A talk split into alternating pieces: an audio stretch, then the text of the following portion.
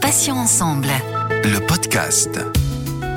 Bonjour à tous et à toutes, soyez les bienvenus. Céline avec vous sur Patients Ensemble où vous le savez désormais, nous recevons des associations, des malades ou anciens malades, des experts ou encore des professionnels de santé. Et aujourd'hui, à l'occasion de la journée mondiale de l'acromégalie qui a lieu le 1er novembre, j'ai invité Stéphane Poupeau, cofondatrice de l'association Acromégale Pas seulement. Elle-même touchée par la maladie, elle a accepté de nous parler entre autres de son parcours médical. Stéphane Poupeau, bonjour, soyez la bienvenue et surtout merci d'être avec nous sur Patients Ensemble. Bonjour Céline, merci, bonjour à vous. Alors Stéphane, euh, tout d'abord, j'aimerais, si vous le voulez bien, que vous vous présentiez en quelques mots à nos auditeurs et puis que vous nous expliquiez un petit peu votre parcours médical. Oui, alors donc moi je, m'appelle Stéphane, j'ai 42 ans, je suis mariée et j'ai trois enfants et euh, je travaille avec, euh, avec mon mari. Je suis diagnostiquée acromégale depuis 2006, j'avais 27 ans. Ça faisait 4 mois qu'on était mariés avec mon mari, donc c'est notre première épreuve de notre mariage.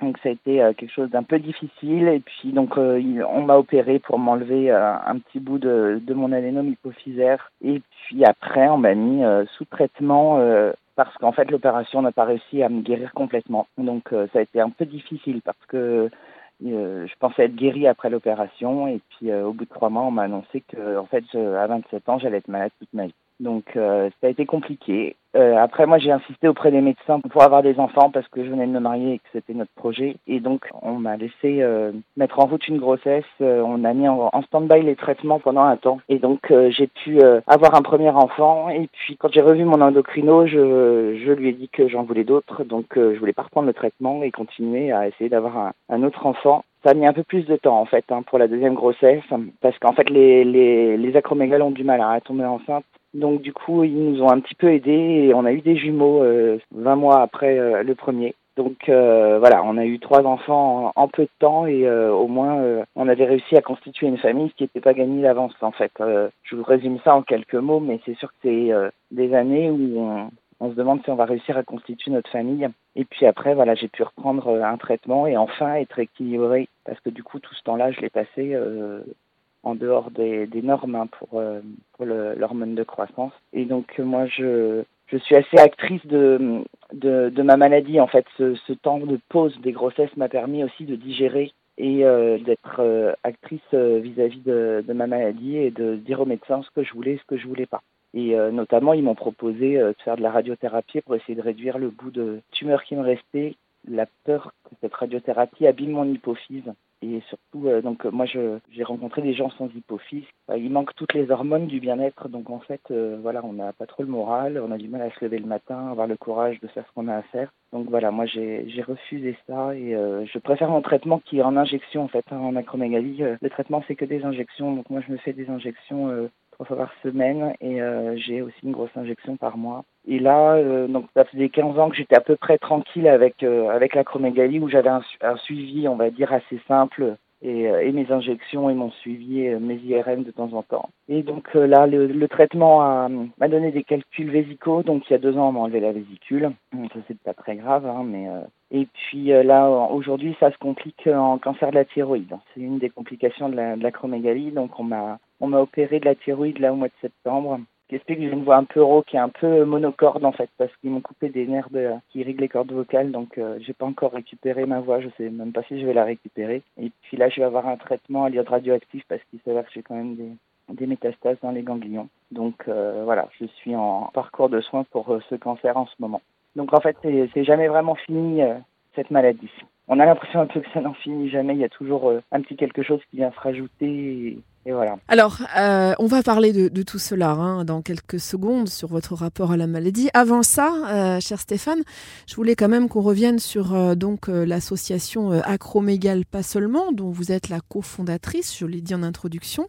J'aimerais savoir comment l'aventure a commencé, d'une rencontre comme souvent, j'imagine Oui, alors on, s'est rencontrés sur Facebook. En fait, euh, les réseaux sociaux ont un côté euh, négatif, mais peuvent aussi avoir un côté euh, très positif quand on l'utilise à bon escient. Et donc, on était dans un groupe de malades et on discutait ensemble, on se soutenait. Et tout le monde disait qu'il fallait absolument qu'il y ait une association, mais personne n'avait vraiment le courage de la créer parce que, bah voilà, tout le monde est, malade, fatigué, ses problèmes hormonaux. Et donc, avec Cathy Lançon, qui est mère d'un acromégale, donc elle n'est pas concernée personnellement par la maladie, c'est son fils qui en est atteint. C'est un cas même génétique puisque son frère a, aussi un, un adénome hypophysaire, alors pas le même que les acromégales, mais voilà, chez eux c'est génétique, donc elle est très concernée. Et donc on, s'est remonté les manches et on s'est dit on va, monter une asso et on a rédigé les statuts et, on s'est lancé comme ça. Alors vous parliez de votre rapport à la maladie, euh, en quelques mots, euh, puisque vous l'avez déjà expliqué précédemment, mais comment est-ce que vous la vivez au quotidien et je pense à vos proches? Notamment, Stéphane Alors effectivement, quand ça nous tombe dessus à, à 27 ans, euh, c'est un peu un cataclysme. Il y a mille questions sur l'avenir, euh, ce que la maladie va nous va nous faire, euh, surtout cette maladie qui transforme physiquement. Donc une jeune femme de 27 ans se pose beaucoup de questions sur ce qu'elle va devenir et puis comment elle va nous transformer dans notre attitude. On ne sait jamais ce que va faire de nous la maladie et comment on va devenir. J'avais peur de devenir aigri, que les, les gens se détournent de moi. Et puis, bah, en fait, on, on s'y fait, on apprend à vivre avec et on en tire une force. Euh, c'est vrai qu'aujourd'hui, euh, je vis comme quelqu'un de, de normal, si on peut dire. Euh, je veux pas être catalogué comme malade, donc dans, même dans mes précédents emplois, j'en parlais pas beaucoup. C'est aussi l'avantage du handicap euh, invisible. Ça peut être un désavantage parce que ça se voit pas, mais ça peut aussi être un avantage pour pas euh, qu'on nous colle une étiquette sur la tête.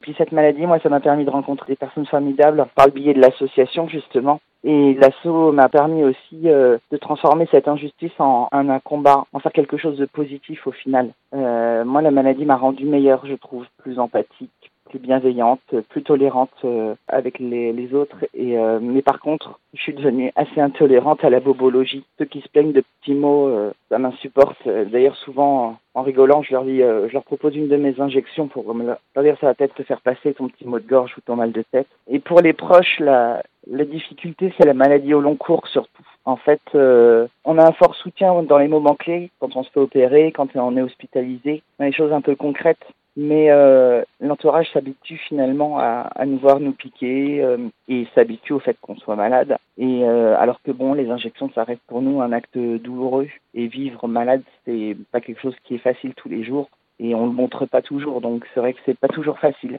Mais l'association nous permet quand même de rencontrer des gens euh, qui vivent la même chose que nous et euh, c'est le meilleur soutien qu'on puisse avoir parce que c'est des gens qui comprennent vraiment ce qu'on vit en fait. Alors, euh, j'aimerais savoir, Stéphane, quels sont les symptômes ressentis par le patient qui fait soupçonner une acromégalie? Alors, l'acromégalie, elle est provoquée par un adénome sur l'hypophyse qui sécrète de l'hormone de croissance. Et donc, sur un corps adulte qui n'a plus besoin d'hormones de croissance, euh, du moins plus autant qu'un corps en croissance, ça crée euh, des déformations notamment. Les symptômes les plus spécifiques, c'est l'accroissement des mains, des pieds et de la tête. C'est-à-dire qu'on va prendre des tailles de gants, on va plus pouvoir mettre ses bagues, on va même prendre des pointures de chaussures. Donc c'est vrai que quand on commence à changer de chaussures et de pointures à l'âge adulte, qu'on prend une ou deux pointures, c'est euh, quelque chose qui est vraiment spécifique à notre maladie. La tête, c'est pareil, on n'arrive plus à mettre ses chapeaux qui sont trop petits ou euh, son casque de moto qui est trop petit. On a aussi les arcades sourcilières qui s'avancent, la mâchoire s'avance, on devient un peu prognate avec les dents en bas qui s'écartent, la langue qui s'épaissit donc il y a un vrai euh, changement physique en fait. Après, euh, c'est vraiment quelque chose de, de long. Enfin, c'est sur le long terme, donc ça évolue doucement. Au départ, c'est un peu, on se reconnaît pas dans la glace, mais on saurait pas dire pourquoi. Les traits changent un petit peu, c'est pas flagrant. Pour l'entourage, c'est pas évident parce qu'ils nous voient au quotidien, et donc souvent c'est le fait de quelqu'un qui nous a pas vu depuis longtemps ou un médecin qui nous a pas vu depuis longtemps qui voit le changement. Mais la difficulté en fait dans, dans le diagnostic, c'est que euh, les, les, symptômes sont multiples, euh, variés et ils ne sont pas euh, très spécifiques en fait. Parce que bon, ça, je vous ai parlé des symptômes spécifiques, mais il y a aussi tout ce qui est hypertension, hypersudation. Le cœur grossit aussi, donc ça peut donner des problèmes cardiaques. Euh, il y a les douleurs articulaires, puisque les articulations, enfin les os poussent, donc ça provoque des douleurs articulaires. Il y a des maux de tête très intenses. Ça peut provoquer aussi du diabète, de la fatigue, l'apnée du sommeil. Donc l'apnée du sommeil, c'est dû au tissu qui gonfle au niveau de la gorge et du coup, euh, on a du mal à, respirer quand on dort. Et en fait, c'est plutôt l'accumulation de trois ou quatre symptômes. Parce qu'un diabète tout seul, on ne peut pas dire qu'on est acromégale, mais si on est diabétique, mais qu'en plus on n'arrive plus à mettre ses bagues et qu'en plus on a des, des maux de tête, voilà, c'est l'accumulation. Quand on en a trois ou quatre, qui commence à mener au diagnostic. Mais il faut penser à, à, vraiment à, le, à tout dire au médecin parce qu'on va peut-être pas forcément lui dire qu'on a pris une pointure. On va lui parler surtout euh, de la fatigue, mais la fatigue c'est pas spécifique. C'est très compliqué à diagnostiquer. On a une forte errance diagnostique dans le dans le cas des acromégales. Souvent c'est 5 à 10 ans avant d'être diagnostiqué. Alors, même s'il n'existe pas de traitement révolutionnaire à l'heure actuelle, où est-ce qu'on en est euh, côté médicaments En quelques mots, euh, Stéphane, est-ce que ça évolue Est-ce que ça bouge un petit peu de ce côté-là? Alors, ça bouge pas énormément. Euh, ils sont en train d'essayer de, trouver des cachets pour remplacer les injections, mais avec euh, les mêmes effets secondaires, avec le, des contraintes, euh, on va dire, pour la prise du médicament à heure fixe donc il n'y a pas de grande révolution. On essaye surtout de travailler sur le diagnostic précoce parce que finalement plus on est diagnostiqué tôt, moins on a de méfaits sur le corps, moins on a de douleurs articulaires. Moi par exemple, je n'ai absolument pas de douleurs articulaires parce que j'ai été diagnostiqué tôt et donc mes os n'ont pas eu le temps vraiment de, pousser de façon euh, anormale, on va dire, pour provoquer des douleurs. Donc en fait, euh, on participe à pas mal de projets pour essayer de diagnostiquer tôt et euh, récemment on a participé un, un logiciel euh, qu'ont les médecins traitants. Alors, il y en a 25 000, je crois, en France qui ont ce logiciel-là. Qui euh, va émettre un pop-up qui va s'ouvrir à partir du moment où le médecin va rentrer trois ou quatre symptômes spécifiques de l'acromégalie pour lui dire avez-vous pensé à l'acromégalie Pensez à doser euh, IGF-1 puisque c'est l'hormone qu'on doit doser pour se rendre compte euh, si on est acromégale. Donc euh, voilà, on essaye de développer des aides comme ça au diagnostic pour les médecins parce qu'ils n'y pensent pas forcément et et il y a beaucoup d'acromégales qui voient des médecins qui leur donne les symptômes et dont les médecins passent à côté. Alors, hors antenne, vous m'avez raconté une anecdote, euh, Stéphane, concernant une de vos campagnes Facebook. Est-ce que vous pouvez la partager avec, euh, avec nous? Oui, effectivement, euh, chaque année, on fait des campagnes pour la journée de l'acromégalie pour faire connaître la maladie. Une année, on a une, une adhérente, enfin, qui est maintenant adhérente de l'association, qui euh, s'est complètement retrouvée dans les symptômes qu'on décrivait euh, dans notre campagne Facebook et qui a été voir son médecin en disant mais c'est exactement moi ça. Et donc il, euh, il lui a fait le dosage et effectivement ça a révélé qu'elle était acromégale. Donc après elle s'est tournée vers nous en disant bah merci parce que grâce à vous je pensais bien que ça faisait des années que ça allait pas, qu'il y avait quelque chose qui allait pas et grâce à vous j'ai mis le doigt sur ce qui m'arrivait et, et, vous m'avez aidé à, à m'auto-diagnostiquer finalement. Alors, en raison de l'épidémie de Covid, euh, beaucoup d'événements ont été euh, repoussés ou annulés. J'aimerais, Stéphane, que vous nous disiez quelques mots sur la table ronde organisée avec euh, l'intervention du journaliste Olivier Delacroix, qui anime entre autres les reportages dans les yeux d'Olivier. Oui, effectivement, il s'est tenu la semaine dernière une, table ronde avec Olivier Delacroix. Le projet partait au, départ d'un autre projet qu'on a mené en, en, 2018 qui était Beau et belle à croquer avec le accro de Acromégal évidemment, où euh, on a réuni euh, des esthéticiennes, un coach de vie et un photographe hardcore. On a fait des ateliers pour apprendre à nous maquiller, pour euh, essayer de diminuer les traits euh, de la maladie sur nos visages. On avait un atelier pour euh, savoir s'habiller, le, les couleurs qui nous allaient bien au teint. On avait un atelier effectivement avec la coach de vie pour l'estime de soi, surtout apprendre à, à s'aimer malgré les transformations physiques liées à la maladie. Et puis on a fini euh, par faire de, de, très belles photos euh, style hardcore euh, de tous les participants.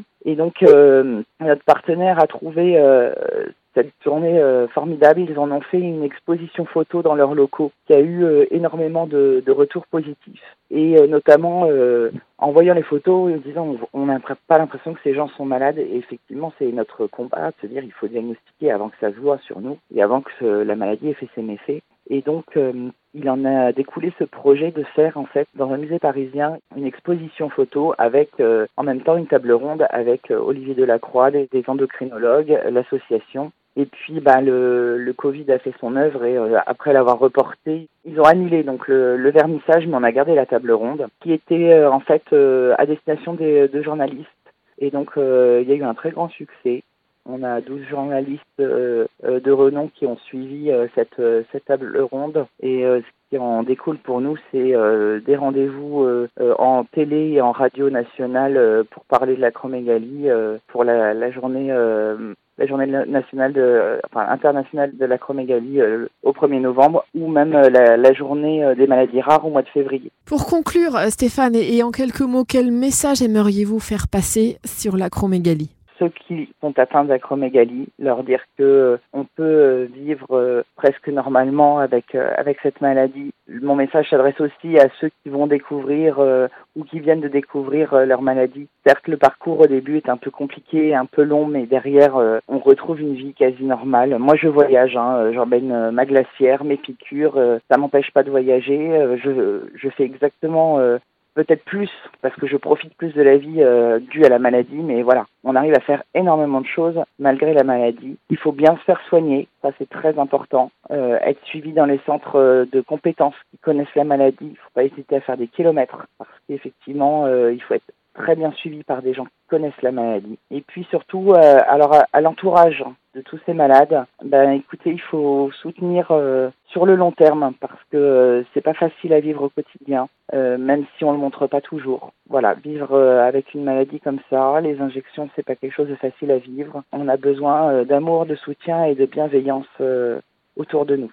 Stéphane Poupeau, merci infiniment d'avoir accepté de participer à cet entretien. Je rappelle que vous êtes la cofondatrice d'Acromégal, pas seulement, et que vous êtes vous-même touché par la maladie. Vous nous en avez parlé avec beaucoup de sincérité et de bienveillance et vous avez ouvert votre cœur. Bonne journée, Stéphane, et à bientôt sur Patient Ensemble. Merci beaucoup. Bonne journée à vous. Et merci à tous, chers auditeurs et auditrices, pour votre fidélité. Vous êtes de plus en plus nombreux à nous écouter. Ça nous fait très plaisir. On va se retrouver mardi pour un nouveau il y aura un nouvel invité, bien sûr, un nouveau thème.